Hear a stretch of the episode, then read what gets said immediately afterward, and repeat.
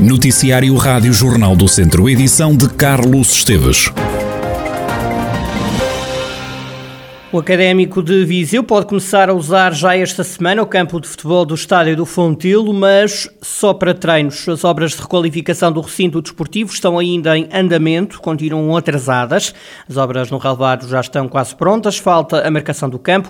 O Académico já pode usar o terreno de jogo para treinar, como salienta o vereador do desporto do município, Pedro Ribeiro. Em termos de treinos, já pode começar a fazer testes uh, no relevado, até para ver o comportamento uh, do próprio relevado uh, a uma carga, a uma carga inicialmente mais pequena, mas depois maior em termos de treinos. Portanto, uma vez que neste caso não necessitamos de, de, de iluminação para os treinos, é possível. Estamos a, a, combinar já para, ou durante esta semana, ou para a próxima semana, fazer os primeiros testes para ver o comportamento do relevado. Portanto, já estamos em comunicação com a SAD relativamente a este assunto. Ainda que as obras estejam atrasadas, o Fontelo irá ser palco já no próximo mês de março e uma competição desportiva.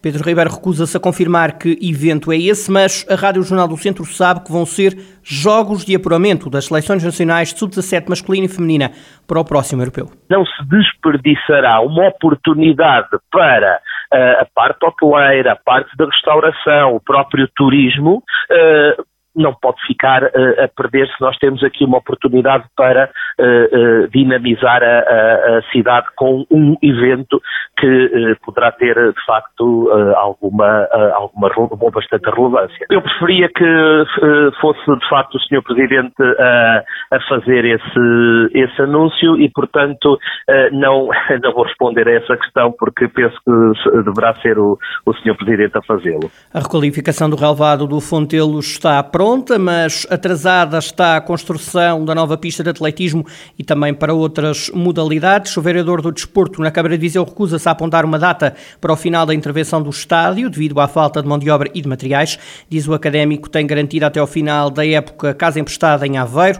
Explica que mesmo que as obras acabem em breve, o estádio não pode ser usado por falta de homologação. Para isso é necessário ser reforçada a iluminação. A autarquia já começou a tratar disso. Esse reforço de iluminação está previsto já pelo município, o projeto está feito, está entregue para licenciamento e, portanto, a partir do licenciamento, portanto, entraremos em fase de concurso e depois em fase de obra. Tem havido uma atitude muito construtiva entre nós e a SAD do académico, de forma a que o município e a SAD possam, em conjunto, resolver o problema da iluminação.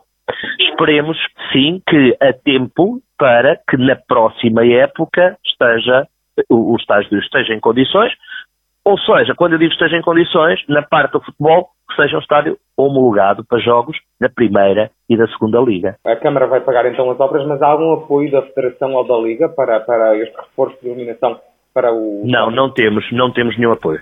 As obras de requalificação do estádio do Fontelo estão orçadas em 1,4 milhões de euros. O reforço da iluminação deverá custar 600 mil euros aos cofres municipais. Era difícil a Federação escolher um modelo pior para o Campeonato de Portugal. É desta forma que o treinador do Castro Daire comenta o facto de as equipas entrarem na luta pela manutenção com zero pontos. Vasco Almeida entende que é o pior quadro competitivo da história da Federação Portuguesa de Futebol?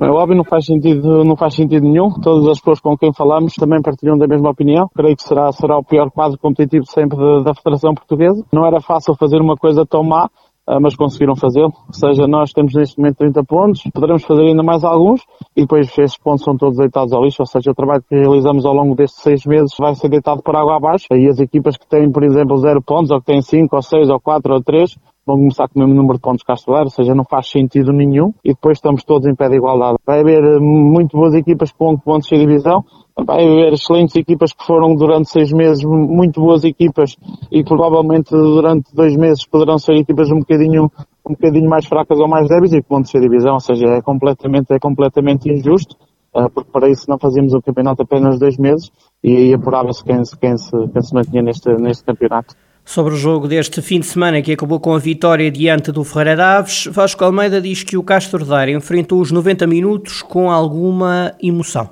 Para nós foi um jogo complicado porque, pronto, era um jogo que a partir do nosso objetivo do segundo lugar já estaria, já estaria um bocadinho longe, o que se veio a confirmar depois no final, embora tivéssemos ganho.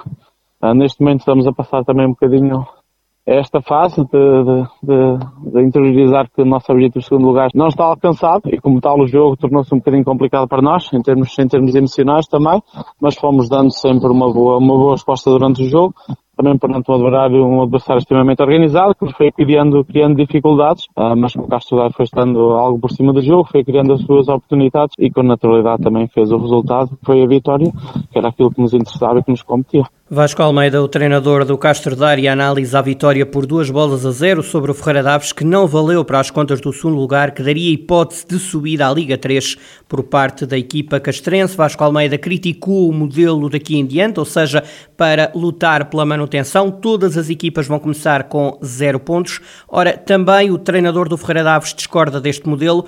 Ricardo Duarte entende que o mais justo era as equipas começarem a defender a manutenção com metade dos pontos que conseguiram até agora. A Federação tem, ano após ano, alterado o modelo competitivo dos campeonatos de Portugal, segunda B, como tem mudado os nomes e tem mudado os, os modelos competitivos, e nunca tem acertado. Sinceramente, acho que não tem lógica. Não, este, este modelo competitivo, na minha opinião, não faz sentido. Não faz sentido. Se calhar para nós até é benéfico, apesar de neste momento já termos feito alguns pontos e se fosse repartido aos 75%, qualquer coisa, mas pronto, acho que olhando para cima e não olhando só para o nosso umbigo, acho que não, não faz qualquer sentido este, este modelo competitivo. Esse modelo competitivo bom seria o quê? Metade dos pontos? Acho que sim, acho que, acho que assim, acho que metade dos pontos seria o mais, neste momento, o mais correto, digamos, o, mais verdadeiro esportivamente para, para os clubes. Ricardo Duarte, treinador do Ferreira Daves e as críticas ao modelo competitivo da próxima fase do Campeonato de Portugal. Para o treinador do Ferreira Daves, os clubes deveriam entrar com metade dos pontos para a fase de manutenção, onde já se sabe que vão estar Ferreira Daves e também Castro Daire. Está a diminuir o número de internados eh, por Covid-19 no centro hospitalar Tondela Viseu. No hospital estão agora 61 doentes com o novo coronavírus, 58 deles estão em enfermaria e 3 estão nos cuidados intensivos. Nas últimas horas registrou-se uma morte de um utente, 8 altas e 5 admissões. Está criado o movimento Pro Ribeira Limpa contra a poluição registada em Beijós, no Conselho de Carregal do Sal. Maria Melo, que integra o movimento, explica que o grupo que surgiu agora pondera ir até às últimas consequências. Foi criado este movimento para, no sentido de realmente se resolver a situação, irmos até às últimas consequências, caso seja necessário até ir até à área jurídica para resolver esta situação, uma vez que existem vários erros a nível da ETAR. Se for preciso ir a, a tribunal com esta situação toda, já estamos a tentar contactar alguns advogados para saber a sua disponibilidade. Há mais de uma semana, a Câmara de Nelas comprometeu-se a resolver o problema dos focos de poluição na Ribeira de Travassos, mas a situação ainda não está resolvida. Eh, continua a haver, há menos, claro, eles provavelmente já colocaram alguma coisa na água, há menos, a espuma não é tão alta nem tão densa como era, mas, uh, mas continua a haver e a ETAR funciona tão mal que eu fui lá fazer colheita de águas antes da ETAR e depois da ETAR a nível uh, da particular, ou seja, digamos, vai pagar a, a população e a junta de freguesia, uh, para tentar termos análises, resultados para nós, uma vez que ninguém divulga os resultados das últimas análises, e então de forma a que, a que a gente tenha uh, respostas. Mas o que é que eu quero dizer? Que, um, ehm, que a ETAR funciona tão mal que há detritos que não deveriam sequer sair da ETAR, visíveis a olho nu e que saem de uma ETAR como pensos higiênicos, plásticos, etc, etc. Maria Melo, do movimento Pro Ribeira Limpa, em Beijós, no Conselho de Carregal do Sal, o grupo promete ir até às últimas consequências para acabar com os focos de poluição na Ribeira de Travassos. A antiga cadeia de São Pedro do Sul vai ser transformada num centro de desenvolvimento cultural e de inovação social. O projeto representa um investimento de 1,4 milhões de euros. O presidente da Câmara de São Pedro do Sul, Vítor Figueiredo, explica que o executivo teve por grande objetivo dar uma nova vida ao antigo estabelecimento prisional. Aquele edifício já teve previsto pelo anterior executivo ser completamente desmantelado, ser deitado abaixo, e a verdade é que nós conseguimos reverter a situação num edifício emblemático que já foi uma prisão, situado num local nobre do Conselho de São Pedro Sul, nomeadamente mesmo no centro da cidade, e então, como a nossa biblioteca já era uma biblioteca muito pequena, a ideia principal foi transformar aquele edifício numa grande biblioteca, em que temos a separação de espaços entre pessoas adultas e e crianças, nomeadamente as crianças poderão também brincar no antigo espaço que estava reservado aos presos, um espaço ao ar livre. Vítor Figueiredo, presidente da Câmara de São Pedro do Sul, a antiga cadeia sampedrense, vai ser transformada num centro de desenvolvimento cultural e de inovação social. A Igreja Matriz de São Miguel, em Armamar, está a ser requalificada. O investimento apoiado por fundos comunitários ronda os 380 mil euros. A vereadora da Cultura na Câmara de Armamar, Cláudia Damião, justifica esta intervenção naquele que é o único monumento nacional do Conselho.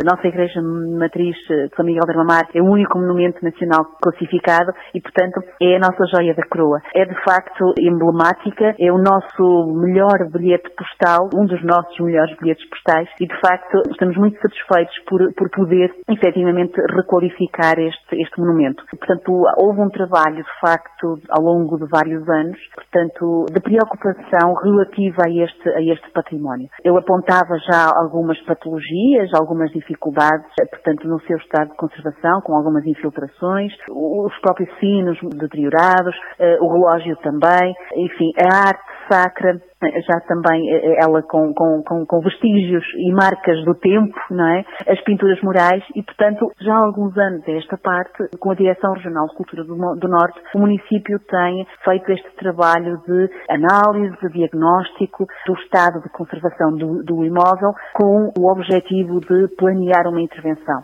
Cláudia Damião adianta ainda alguns detalhes sobre as alterações a realizar no exterior e no interior da igreja. Estamos a falar da cobertura, que é a principal patologia, não é? Que neste momento é identificada. Estamos a falar de toda uma requalificação também ao nível elétrico. Estamos a falar de um templo do século XI, século XII, e, portanto, é necessário adotar alguns cuidados específicos naquilo que tem a ver com, a, com, com, com sistemas de intrusão, com a sonorização, com a iluminação, de modo a que não haja ali nada que possa ferir ou adulterar um, um imóvel desta data. É necessário requalificar as estátuas, as pinturas murais, que de facto têm, têm frescos com uma qualidade extraordinária, os sinos e o relógio que se encontram na torre. Estamos a falar de um relógio que encerra em si toda uma história, toda pela época, com alguma complexidade, que há muitos curiosos e, muita, e muitos interessados neste tipo de engenho, neste tipo de, mecanismo da relojoaria. É verdade que é uma peça única, que é um relógio, mas que vai atrair com certeza muitos curiosos e muitos interessados, porque percebemos realmente a raridade da peça que estamos a falar. Cláudia Damião, vereadora da Cultura e Património da Câmara Municipal de Arbamar, sobre as obras em curso na Igreja Matriz de São Miguel, que é o único monumento nacional do Conselho.